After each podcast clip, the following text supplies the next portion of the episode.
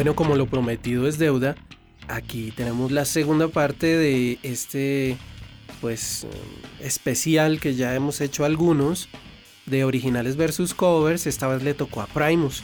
Abriendo pues teníamos muy similar a como la primera parte con Peter Gabriel y la canción de Family and the Fishing Net de su trabajo discográfico Peter Gabriel 4. Este viene a ser como el trabajo según muchos, y yo también estoy de acuerdo, como el disco más oscuro, como de temática un poco más densa y, de música experimental. Hay que recordar que bien en esos tempranos años 80, el señor Gabriel estaba como empezando a descubrir la música étnica, esa música proveniente de muchos lugares del mundo. Pues que finalmente ese sería como el rumbo que tomaría casi que la vida de Gabriel, cuando precisamente apoyando la música de diversos lugares del mundo, incluyendo Colombia, con el ejemplo más claro como lo fue Totola Momposina, pues genera su sello denominado Real World Records, ya un clásico dentro de la música étnica, como usted quiera llamarla. Entonces, pues allí se empiezan a notar en este trabajo discográfico sus primeros intentos de encontrarse con estas músicas. Pasemos a escuchar entonces la versión que hizo Primus de The Family and the Fishing Net. Y es curioso porque el señor Les Claypool asegura que, pues que de esos primeros artistas que vio en vivo y que incluso lo marcaron, pues fue un concierto de Peter Gabriel. Eso fue durante la gira Security en 1984 y desde ahí pues se ha vuelto un seguidor muy grande, muy claro de Peter Gabriel. Luego vendrá uno de esos bajistas que supo dejar muy en claro toda la propuesta que él tenía a la hora de interpretar su instrumento. Y, desde allí, en la década de los años 70, pues eh, se consideró como un genio en la interpretación del bajo. Es tanta que es tanto pues que su participación empezó a hacerse muy marcada dentro del proyecto Return to Forever, que es una de esas agrupaciones dentro del jazz que explota de alguna forma pues el sonido de lo que se conoció en ese momento como el jazz fusión. Eh, su segundo álbum, Journey to Love, de 1975, pues tiene una canción que se llama Silly Putty, de la cual pues Primus también hizo su cover. Pues, ¿qué les parece si enfrentamos estas dos versiones, la original y el cover de Primus? Y pues este disco es muy particular, el de Stanley Clark, porque allí contó con muchos músicos de, diversas, de diversos géneros como Jeff Beck, John McLaughlin o incluso su compañero y amigo de Return to Forever, Chick Corea. Primus entonces hace este cover que se encuentra dentro de LP Rhinoplasty de 1998 y pues bueno, ahí van a escuchar ustedes las dos versiones que aunque son similares tienen ciertas diferencias muy interesantes. Esto es covers, esto es originales versus covers, hoy con Primus en esta segunda parte.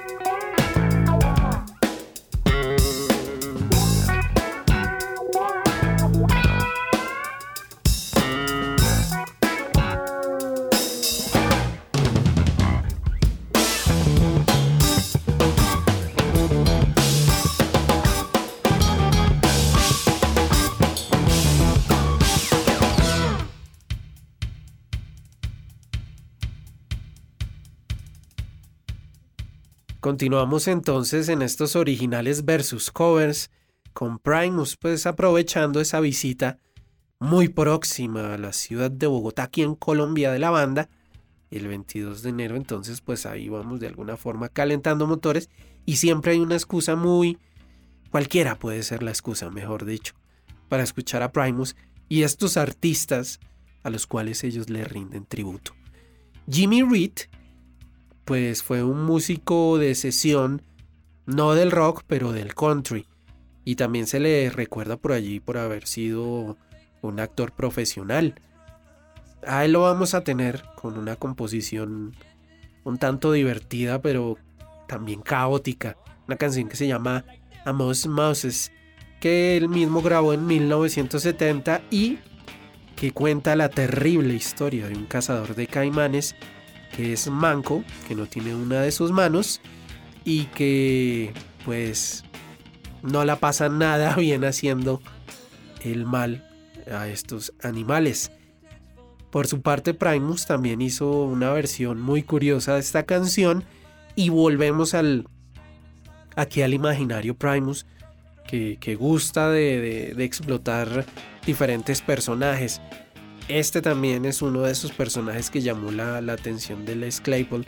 Y bueno, aquí mm, vamos a, ofrecer estas dos versiones impresionantes, sobre todo en la interpretación de la guitarra, que es así muy del estilo country, pero, pero que también podría ser como muy progresiva. Bueno, eso lo dejo a los oyentes para que lo, lo, lo, pues lo definan. Mientras tanto, esto es originales versus covers hoy con Primus.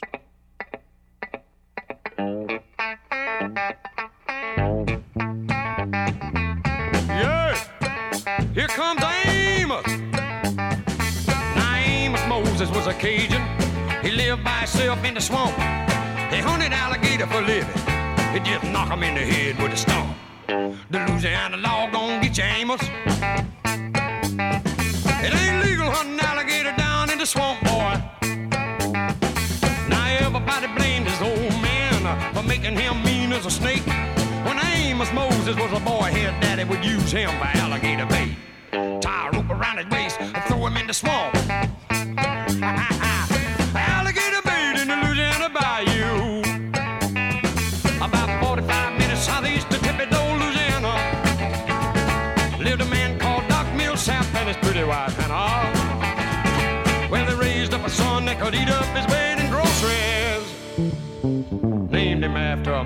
Cloth. Called him Amos Moses.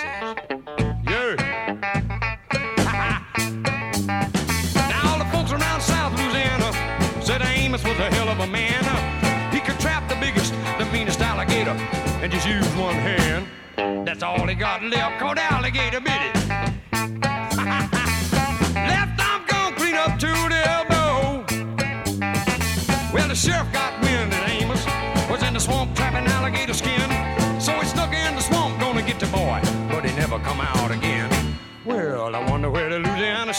to.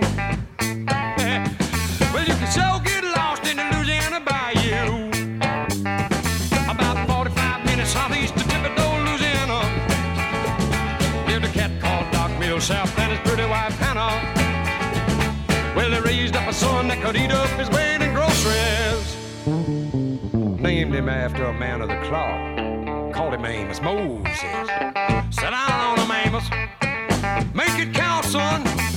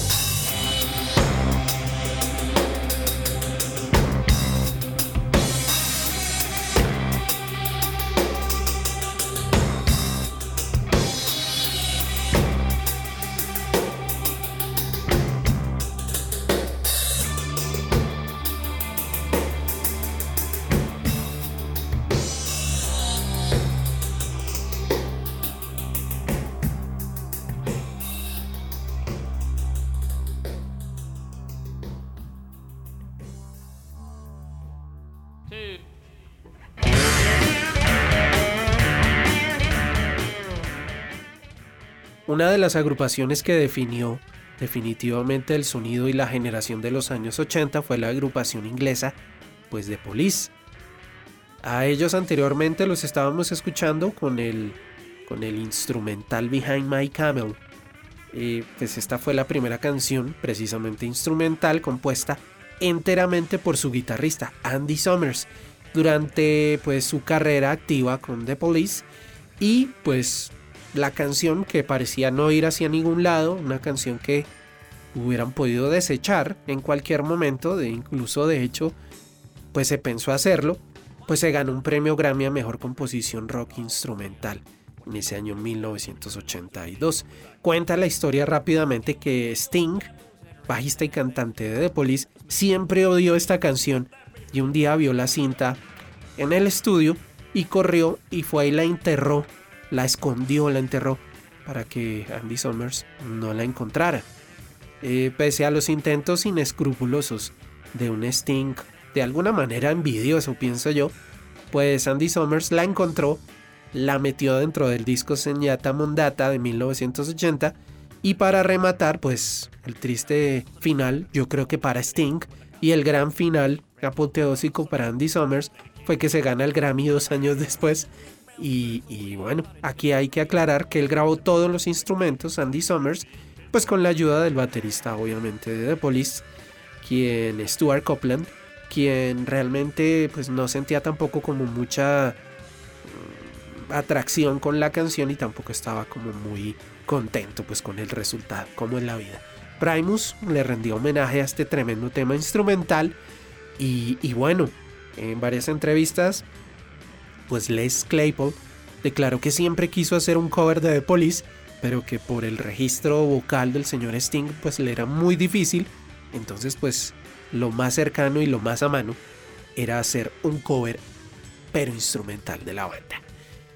Ahora pues vamos a enfrentar a uno de los artistas o bandas más importantes yo creo que para Primus, no solo para alguno de sus intérpretes o alguno de sus miembros fundadores, ¿no? Yo creo que esto es para todos y esa banda es Metallica, sin duda alguna, otra banda clave dentro de los años 80 eh, en la formación de lo que se conoció como el thrash metal en Norteamérica. A ellos los tendremos con el tema The Things That Should Not Be, que hace parte de su clásico Master of Puppets de 1986. Un tema pues que en su momento fue un poco polémico porque fue considerado como muy pesado. O sea, había una concepción de música pesada en esa época que era un tanto diferente a lo que conocemos hoy. La letra estaba basada en ese escritor fundamental de la ciencia ficción, H.P. Lovecraft. Un tema muy recurrente, un artista, un escritor muy recurrente en las letras y en los discos de Metallica. Este personaje o esta letra en particular se basa en el libro Las sombras sobre Innsmouth de 1931, además de contener alusión a otra serie del imaginario, pues de Lovecraft. Luego entraremos pues a escuchar pues, la versión de Primus, que pues sin duda alguna deja y muestra eh, como esa empatía de Les Claypool por Cliff Burton. Pues Cliff Burton, que fue bajista durante los tres primeros trabajos discográficos de Metallica y que luego de este Master of Puppet pues fallece de una forma muy trágica eh, durante una gira por Europa. Eh, el bus se estrelló o el conductor perdió el control del bus y bueno, el final es, es bien sabido y, y bueno, pues aquí le rinde un tributo también de paso Primus, a sin duda, alguno, sin duda alguna uno de los bajistas más relevantes pues de la historia de no solo del metal sino del rock también. Escuchemos entonces estas dos versiones enfrentadas de modo pues muy positivo, ¿no? Aquí no es mm, el ejercicio no es saber cuál es mejor, si la original o el cover, no, es simplemente ver cómo dos fuerzas o dos bandas pueden retroalimentarse o una sola banda puede cumplir un factor muy importante a la hora de desarrollar la propuesta musical de la otra banda. Aquí entonces, Metallica y Primus. en Sonido Mutante aquí en Acorde, Frecuencia Digital.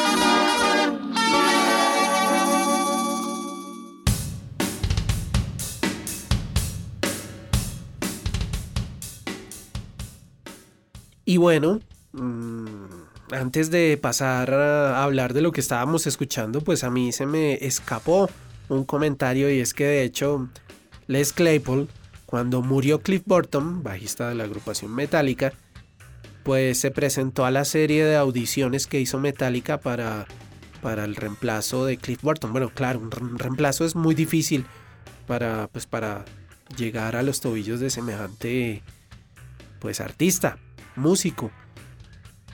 Entonces pues ellos deciden hacer unas audiciones y de alguna manera pues encontrar un reemplazo. Muy difícil tarea por supuesto. Para Cliff Burton. Y pues uno de los que se presentó fue Les Claypool. No pasó porque le dijeron que era demasiado virtuoso para el sonido de Metallica. Pero bueno, la historia está por allí eh, en un documental que si quieren buscarlo lo encuentran.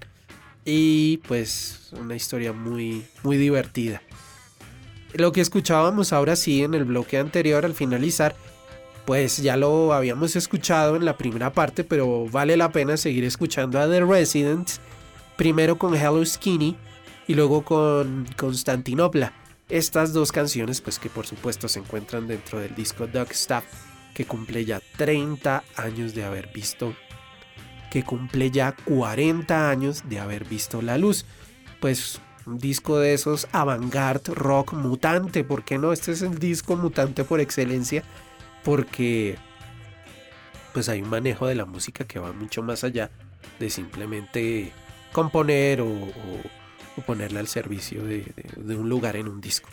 Pues como vamos llegando al final de este capítulo dedicado a originales versus covers con Primus, pues escuchemos estas dos versiones que unió, porque estas dos canciones las unió Primus, Hello Skinny Constantinopla, en 1995 como lado B del sencillo Winona's Big Brown Beaver, que pues eh, deja muy en claro y en evidencia pues que una de esas ideas y de esos eh, componentes importantes a la hora de Primus de hacer su música, pues es de Residents, eso no hay discusión.